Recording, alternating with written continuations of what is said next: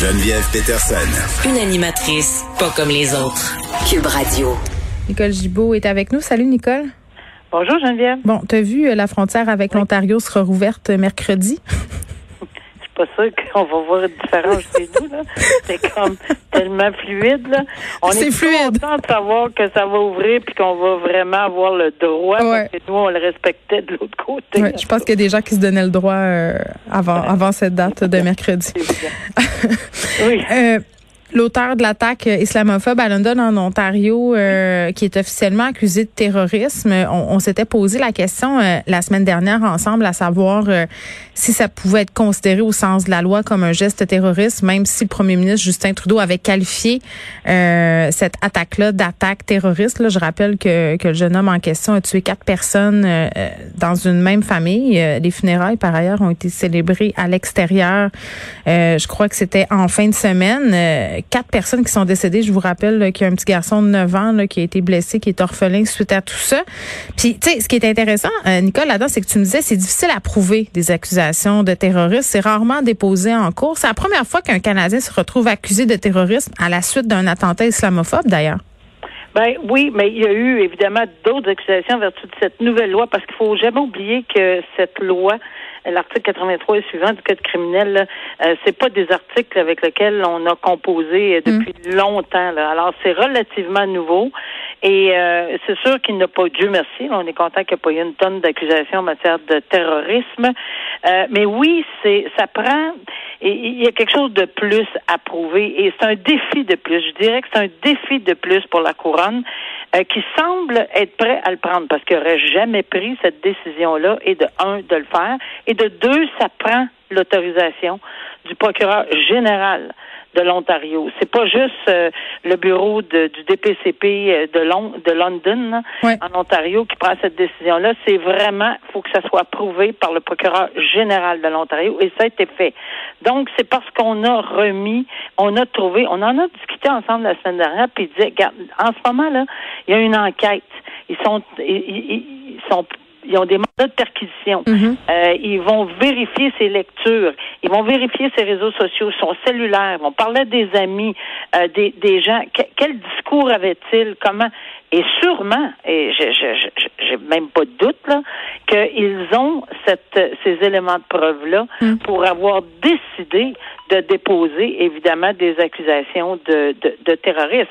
Parce que L'élément fondamental, c'est ça, c'est de prouver qu'il il avait misé sur euh, cette famille-là, une raison, avec une raison pour pour mettre ça très clair, là, pas, pas trop juridique, ben, juridique, mais quand même très clair, c'est que il avait il avait euh, misé sur sur euh, à cause de leur foi euh, musulmane, dans le but d'intimider la population, et il a causé la mort de ces personnes-là. Mais tout ça est relié, et c'était son intention. Tu sais, quand on parle de fameuse intention euh, criminelle, là, Ouais. pas juste une intention de tuer, là. ça va être une intention de tuer ou de blesser grièvement quelqu'un dans un contexte de terrorisme parce que c'est lié à la foi musulmane, parce que c'est lié à, à tout ce qu'on vient de, de, de Mm. dire là, ensemble. là. Mais, mais j'ai une question euh, quand même, parce que tout le monde fait le parallèle avec le tueur de la mosquée de Québec, euh, qui avait fait six victimes. Euh, lui, de son côté, a été accusé de meurtre. Il avait échappé aux accusations de terrorisme. En Ontario, euh, ça a été utilisé à deux reprises ré- récemment. Est-ce que Oui. leur droit est différent du nôtre? Non. Bon, mais c'est Non, ça. le droit n'est pas différent du nôtre. La preuve peut être différente. Ça, OK. c'est, c'est, c'est, c'est, c'est ça le hic, là. Alors, est-ce qu'on avait les éléments de preuve dans Bissonnette ou dans l'autre personne? Euh, ou, en tout cas, on va parler du dossier Bissonnette, là, parce que oui, on s'est questionné longtemps et souvent. Euh, et est-ce qu'on avait ces éléments de preuve? On verra dans le dossier de, du, du- des meurtres de London, parce que certainement, comme je dis, ils ont, depuis une semaine, obtenu, soit dans ses, dans son, euh, tu sais, dans euh, ses réseaux sociaux, ou Ouais, ouais. ses discussions, ils ont, tandis que ce que j'avais compris dans le dossier de Bissonnette, et ce n'est pas parce que c'était pas un crime contre euh, la mosquée. Non, parce que ça ciblait, c'est ça, exactement. clair.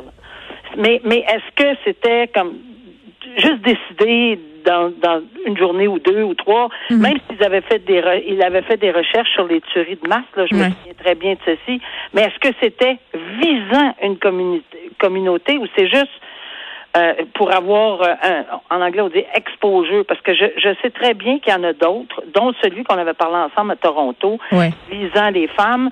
Ben, Oui, là, c'est- ça. on, on a dit, ben regarde, c'est juste parce qu'il voulait avoir ça, ça il, voulait, on- il voulait faire parler de lui. Et ça aussi, ça peut arriver là. Mais ça, c'est Mais pas. un exclut pas l'autre en passant parce que Non, même dans dans, dans, le terrorisme, euh, bon là c'est pas le cas parce que c'est pas un- un- une personne euh, qui est un, un ressortissant de l'islam. Il y a la notion de martyr, tu deviens un héros. Ça c'est plus par rapport aux événements qui sont liés par exemple à Daesh. Là c'est une personne Oh, blanche oh, qui visait la communauté musulmane, donc visiblement un, un- un crime islamophobe. Mais mais oui il y a la notion de notoriété là-dedans, le fait euh, d'avoir son nom fait. dans les journaux. Puis tu sais ce qui a circulé, euh, Martin Geoffroy m'en parlait euh, vendredi de, de ce jeune homme-là, c'est qu'il aurait ri pendant son agression, qui narguait pendant son arrestation, pardon, qui narguait les policiers. Donc tu sais il y a- il y, a ce, ce détachement-là aussi qui sera sûrement considéré. Oui, puis le tu fais bien de le dire, puis le détachement, puis quand tu parlais de ça peut être les deux ou on Oui. peut un n'exclut pas l'autre. Ben l'intimidation, euh, de, de- viser l'intimidation que ces gens-là aient peur. euh, c'est ça, ça fait partie des critères pour prouver le terrorisme. Alors, c'est sûr que son comportement, maintenant, euh, est-ce qu'on va pas, j'ai aucune idée. On a déjà entendu parler, là, parce que j'ai fait des lectures sur ce monsieur-là. Euh, bon, euh, peut-être qu'on va entendre parler de santé mentale. Oui, ben ça va être à suivre, bien évidemment. Ça sera euh, une procédure, des procédures judiciaires qui seront vraiment analysées euh, sur toute leur couture. Ça, c'est en en point douté. Euh, pédophile qui a été condamné, Nicole, euh, un demi-siècle après les faits. C'est quand même une histoire euh, particulière. Puis ce qui est intéressant là-dedans, parce qu'on en parle souvent, toi et moi, c'est qu'on a évoqué les répercussions, la souffrance des victimes après les faits. Donc, l'accusé qui n'a pas bénéficié de la clémence par rapport aux gestes qu'il a posés dans les années 50 envers ses frères et ses sœurs. Non, et je te dirais que on en a parlé beaucoup régulièrement Mhm. depuis euh, depuis qu'on est qu'on fait des chroniques ensemble.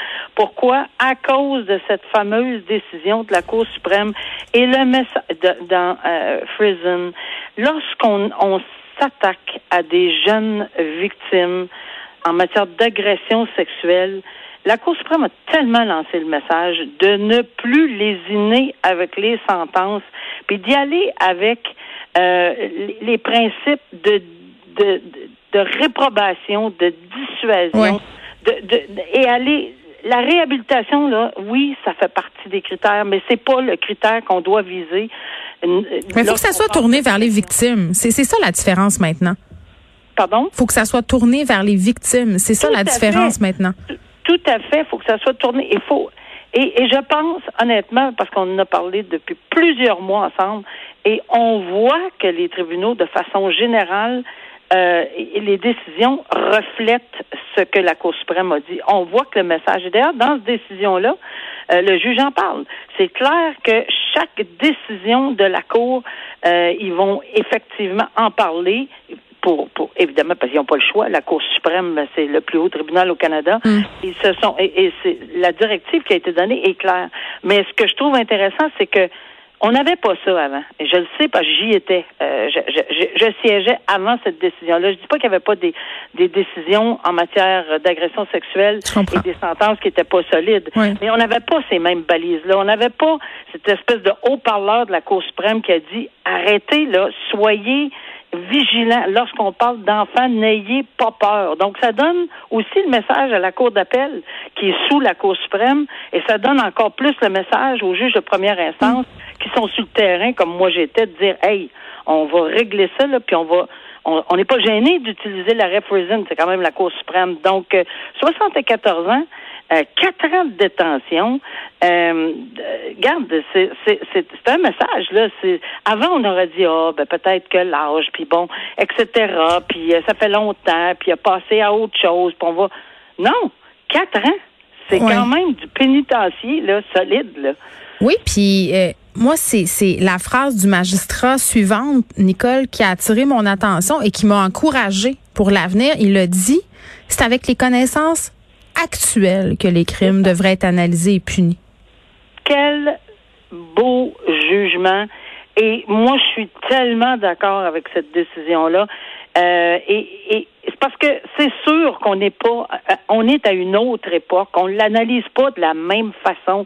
Tu sais, euh, je veux dire les, les grands-parents puis les mononcles puis les matantes. Puis l'inceste. Moi, dans mon temps, on disait que oui, je comprends, mais oui, mais ça existe plus. L'agression sexuelle, l'inceste, ça a toujours été un crime. C'est pas une question de mœurs, là, tu sais.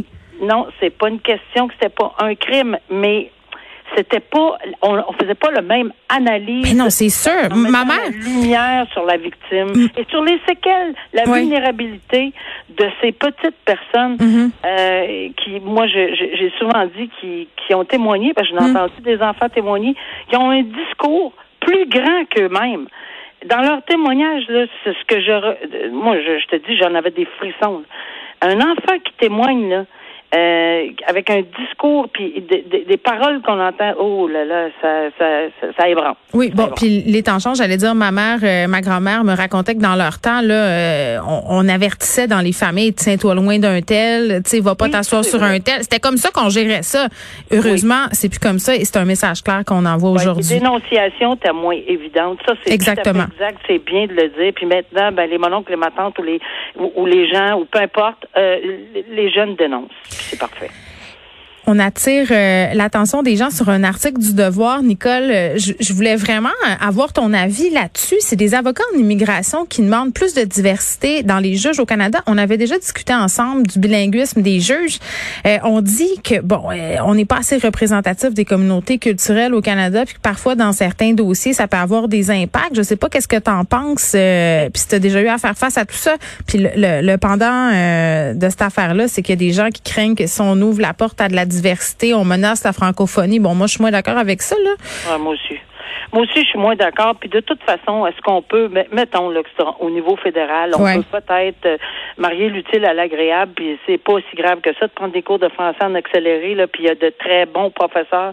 Euh, j'avais une de mes amies qui enseignait justement au juge de la Cour fédérale. Euh, et, ça allait très, très bien. Là. Il n'y a pas vraiment de problème. Il faut un petit effort, merci.